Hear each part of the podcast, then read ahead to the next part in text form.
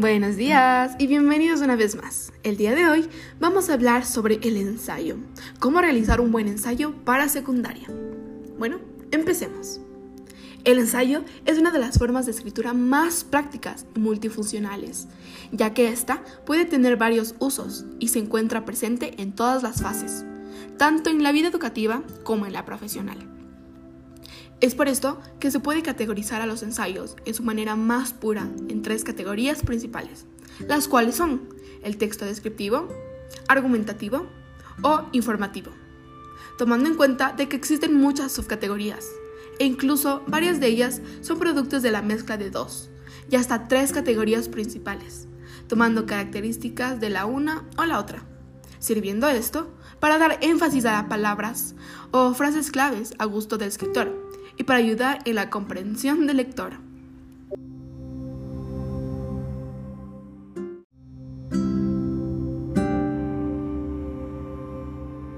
El ensayo se caracteriza por tener tres partes fundamentales. Estas son la introducción, el cuerpo o desarrollo y la conclusión final. Y es por esto que podemos decir que la base de esta forma escrita es la organización de ideas, la claridad en el momento de expresar las ideas y tener en claro el porqué al momento de la creación. Algo que podría ayudar a entender más esta idea es el uso de las tres Cs, de claro, conciso y correcto.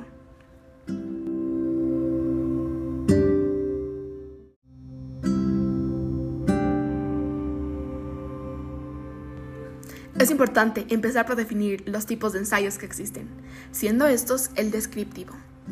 Se caracteriza por ser un texto que se enfoca en los detalles y tiene su fortaleza en poder provocar en el lector una serie de sensaciones y emociones a través de la palabra escrita, llegando incluso a alterar la imaginación, provocando imágenes mentales que complementen las emociones previamente descritas, conectando al lector y escritor en una sinfonía de palabras y cohesión.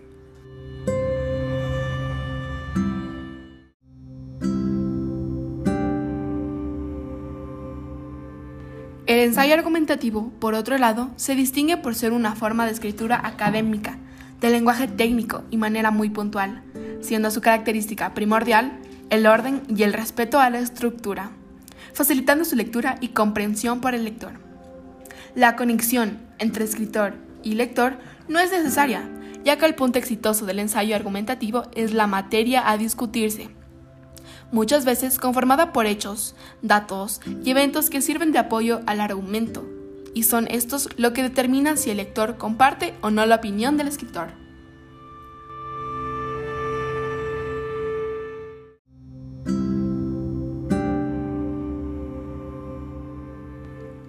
El informativo comparte cosas muy puntuales, es decir, este se basa mucho más en hechos o sucesos que pasaron y que son de mayor interés para el lector.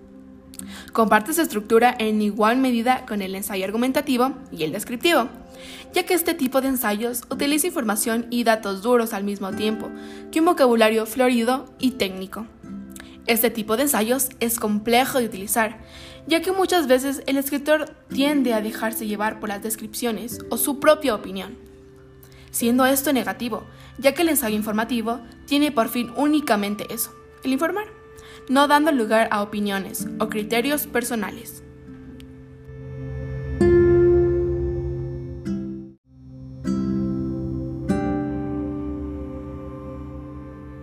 El arte del texto del ensayo también incluye sus categorías, que nacen a raíz de la mezcla de estas tres maneras de ensayos principales, pero siempre debemos tomar en cuenta que es la audiencia a quien escribimos uno de los factores más importantes que determina el criterio o forma de ensayo a escribirse.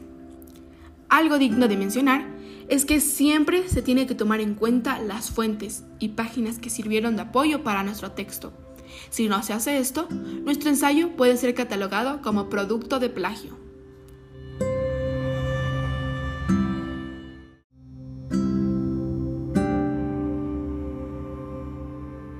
Para dejar en claro todo depende de la situación del escritor.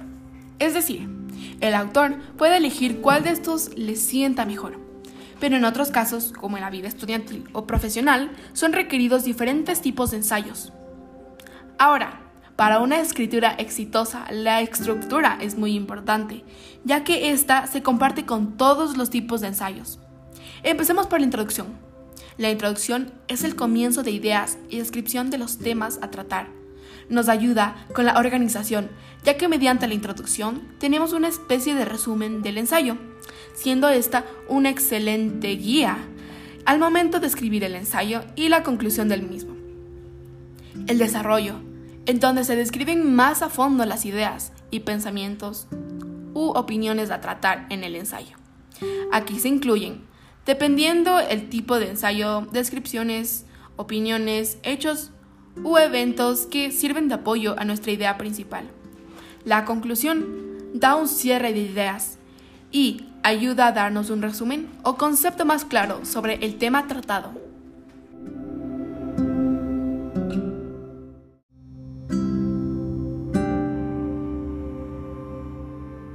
En recapitulación de lo descrito, para tener éxito en la escritura de ensayos, debemos de tomar en cuenta tres cosas. El tipo de ensayo, la audiencia, es decir, quiénes son los destinatarios, y por sobre todo, la estructura, ya que sin esta, las ideas o visualizaciones no tendrían un orden determinado y serían difíciles de entender por parte de nuestros lectores.